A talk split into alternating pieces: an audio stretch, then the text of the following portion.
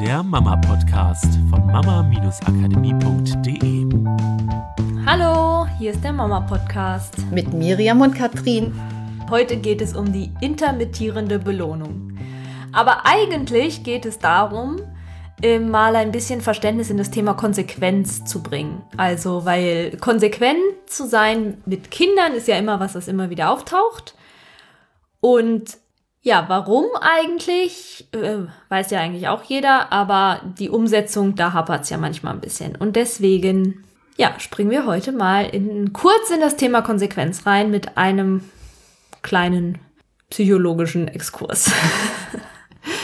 Genau, weil es geht um intermittierende Belohnung beziehungsweise intermittierende Bestrafung. Also wenn du inkonsequent bist, dann hast du entweder eine intermittierende Belohnung oder eine intermittierende Bestrafung, was bedeutet, du bestrafst mal ja, mal nein oder du belohnst mal ja, mal nein. Also es ist nicht konsequent, immer die gleiche Situation, immer die gleiche Reaktion auf die Situation. Genau, und jetzt gibt es ja ähm, schon seit Jahrhunderten ganz viele Psychologen, die ganz viele Tests gemacht haben und einer von diesen Psychologen war der Skinner.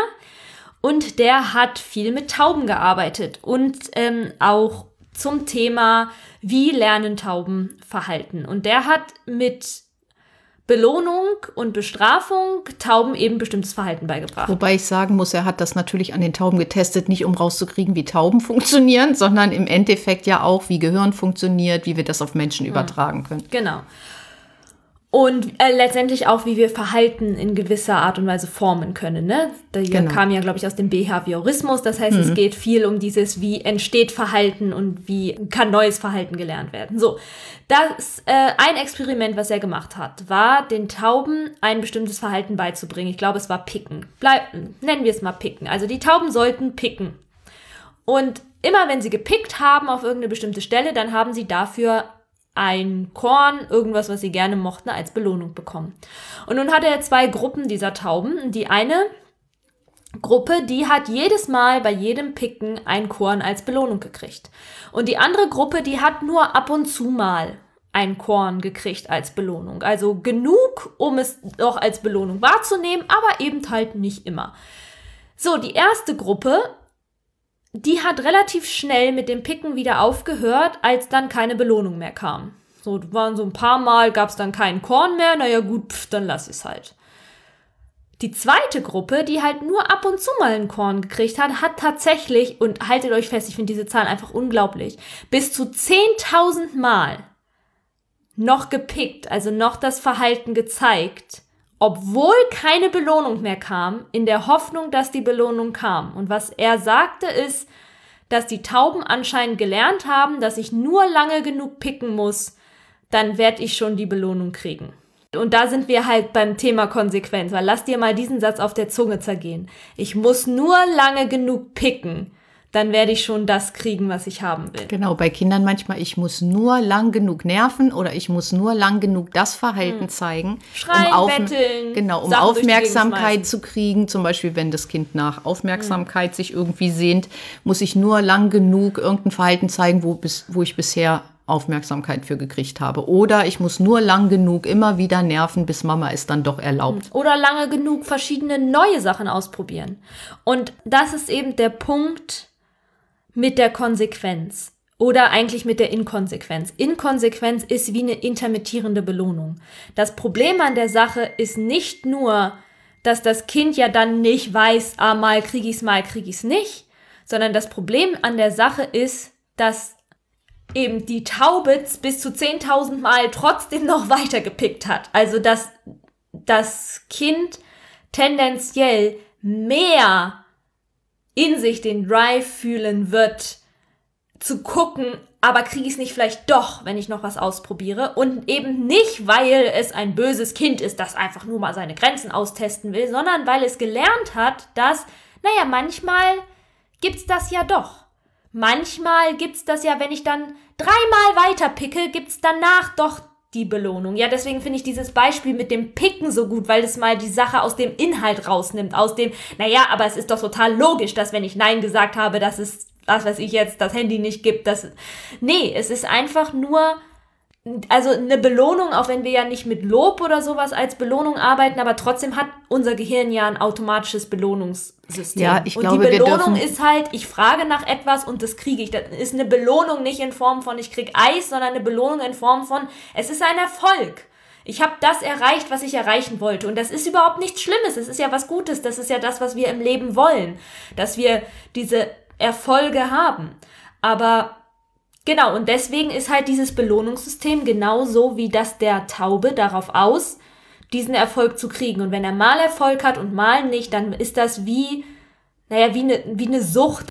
Das macht halt deutlich, warum Konsequenz so wichtig ist. Die Sache auf der anderen Seite ist halt, es ist, glaube ich, und das können wir alle unterschreiben, unrealistisch, dass wir in jedem Moment im gesamten Alltag, 24 Stunden am Tag, konsequent sind mit Sachen, dass wir immer on point sind. Das wäre ja, als wenn wir, wenn wir jetzt einen Hund hätten, als würde ich jedes Verhalten von dem Hund immer kontrollieren in Form von entweder er kriegt ein Leckerchen oder eine Bestrafung und eine Bewertung des Verhaltens. Also ähm, um das ein bisschen runterzubrechen, damit du jetzt nicht in Panik gerätst und sagst, oh Gott, ich, mein, mein Kind wird andauernd überall intermittierend belohnt und, oder bestraft und keine Ahnung was. Ähm, es geht nicht darum, jetzt jedes Verhalten des Kindes zu bewerten. Aber ich würde an deiner Stelle mal schauen auf deine Prioritätenliste sozusagen.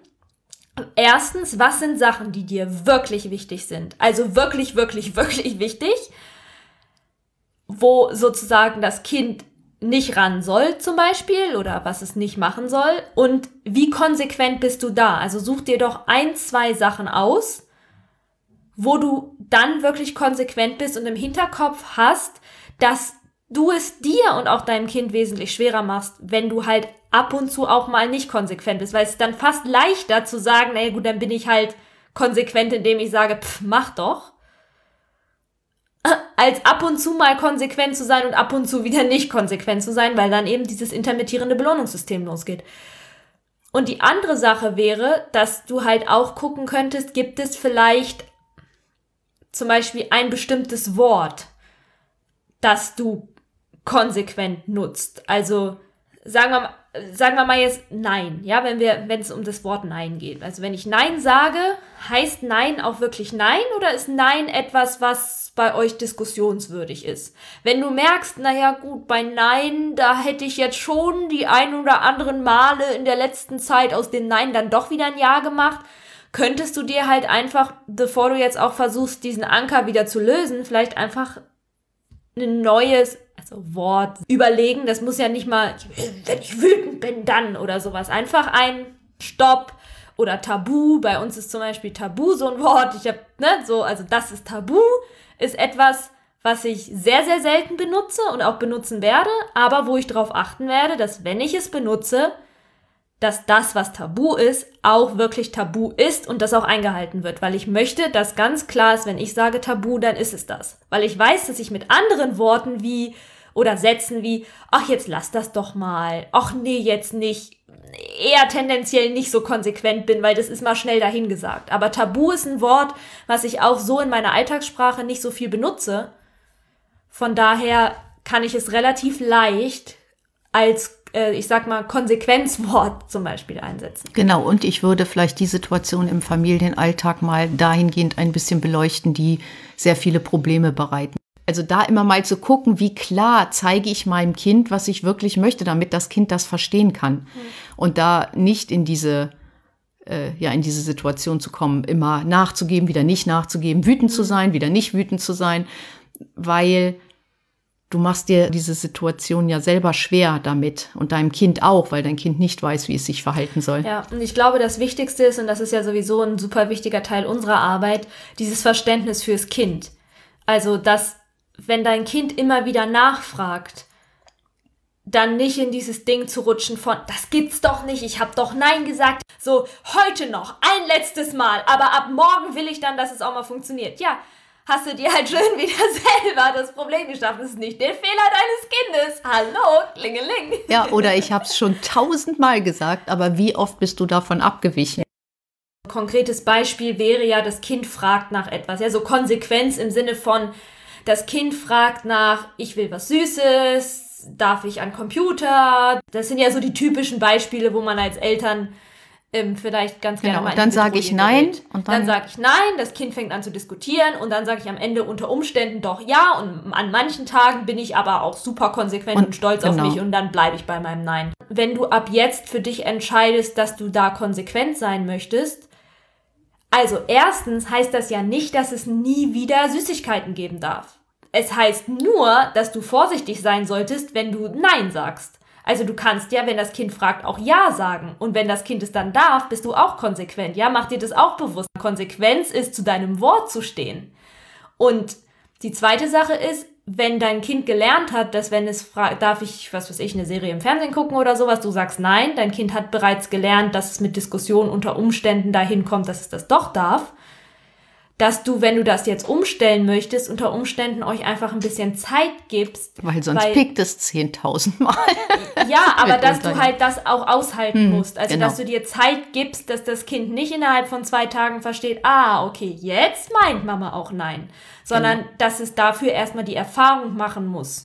Und es ist letztendlich relativ egal, ob ihr konsequent seid oder nicht. Es wird ab dem Moment wichtig, wo es für euch anstrengend wird, weil ihr über alles wieder neu diskutieren müsst und es auch für dein Kind anstrengend wird, weil es über alles diskutieren muss.